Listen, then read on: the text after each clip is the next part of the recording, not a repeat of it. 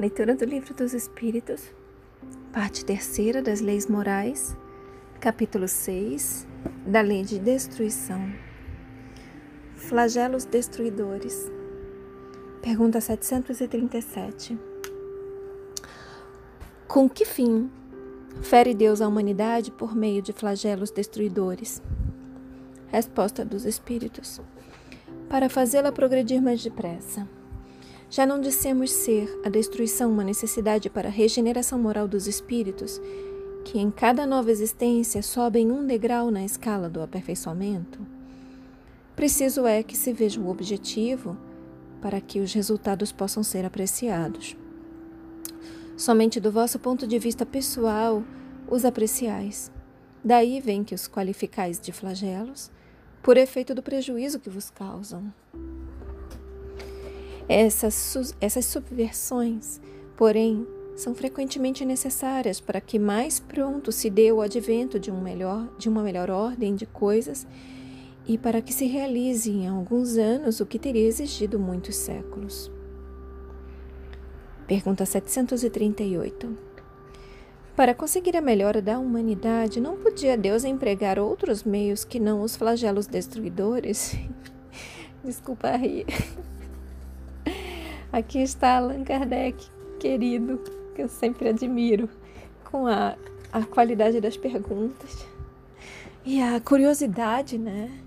As formas diversas dele de perguntar a mesma coisa e a, a sensação de ainda não ter encontrado uma resposta que, que satisfaça.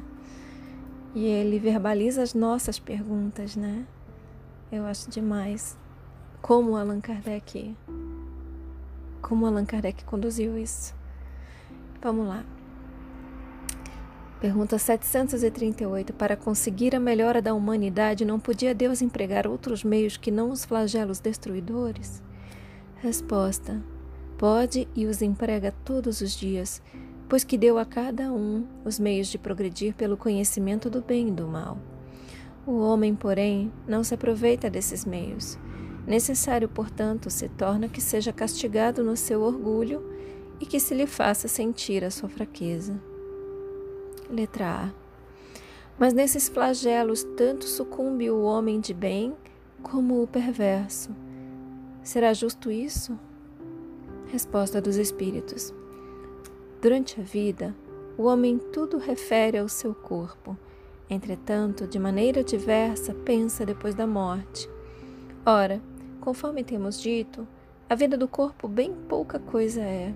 Um século no vosso mundo não passa de um relâmpago na eternidade.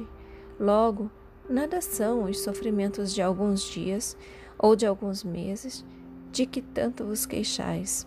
Representam um ensino que se vos dá e que vos servirá no futuro.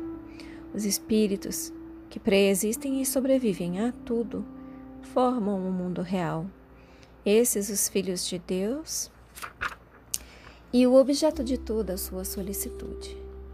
Os corpos são meros disfarces com que eles aparecem no mundo. Por ocasião das grandes calamidades que dizimam os homens, o espetáculo é semelhante ao de um exército cujos soldados, durante a guerra, ficassem com seus uniformes estragados, rotos ou perdidos.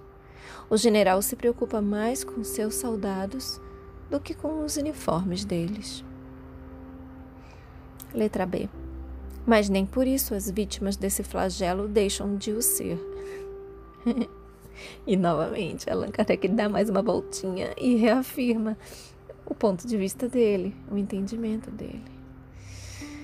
E a resposta dos espíritos: se considerasseis a vida qual ela é e quão pouca coisa representa com relação ao infinito, menos importância lhe daríeis. Em outra vida, essas vítimas acharão ampla compensação aos seus sofrimentos se souberem suportá-los sem murmurar. E aqui vem uma explicação. Venha por um flagelo a morte ou por uma causa comum, ninguém deixa por isso de morrer, desde que haja soado a hora da partida. A única diferença, em caso de flagelo, é que maior número parte ao mesmo tempo. Se, pelo pensamento, pudéssemos elevar-nos de maneira a dominar a humanidade e abrangê-la em um seu conjunto, esses tão temíveis flagelos não nos pareceriam mais do que passageiras tempestades no destino do mundo. Bem propício o tema para o que nós estamos vivendo em termos de pandemia, né? Pergunta 738. Gravem esse número. Aliás, o, o tópico todo, flagelos destruidores. Pergunta 739. Tem os flagelos destruidores utilidade do ponto de vista físico, não obstante os males que ocasionam? Resposta dos Espíritos: Tem.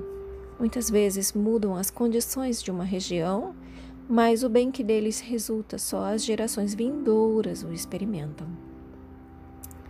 Pergunta 740.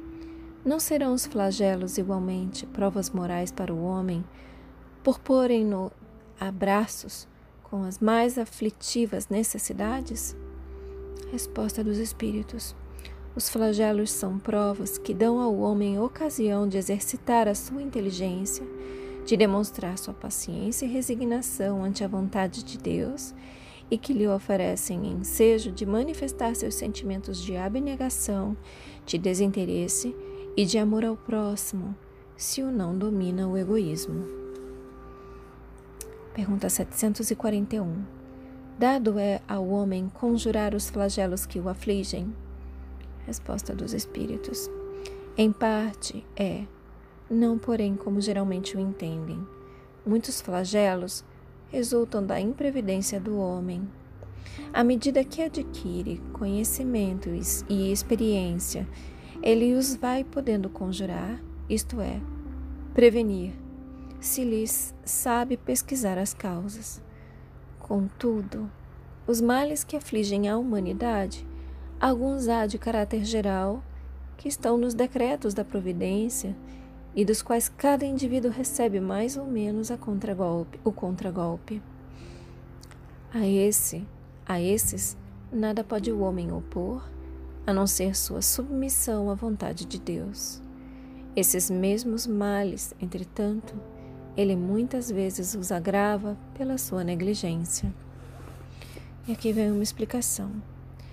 Na primeira linha dos flagelos destruidores, naturais e independentes do homem, devem ser colocadas a peste, a fome, as inundações e as intempéries fatais às produções da terra. Não tem, porém, o homem encontrado na ciência, nas obras de arte, no aperfeiçoamento da agricultura, nos afolhamentos e nas irrigações, no estudo das condições higiênicas, meios de impedir, ou quando menos, de atenuar muitos desastres? Certas regiões, outrora assoladas por terríveis flagelos, não estão hoje preservadas deles? Que não fará, portanto, o homem pelo seu bem-estar material quando souber aproveitar-se de todos os recursos da sua inteligência e quando aos cuidados da sua conservação pessoal souber aliar o sentimento de verdadeira caridade para com os seus semelhantes. Feche os olhos. Deixe essas palavras se aprofundarem em vocês. Assume a intenção de contemplar por mais algum tempo sobre essas palavras. Eu sugiro que vocês ouçam novamente todo esse trecho, porque tem muita conexão com o que a gente está vivendo nesse momento de pandemia. Expressa gratidão aos seus guias, mentores, protetores, anjo guardião. Expressa gratidão a Deus. Agradece a si mesmo pela continuidade na leitura.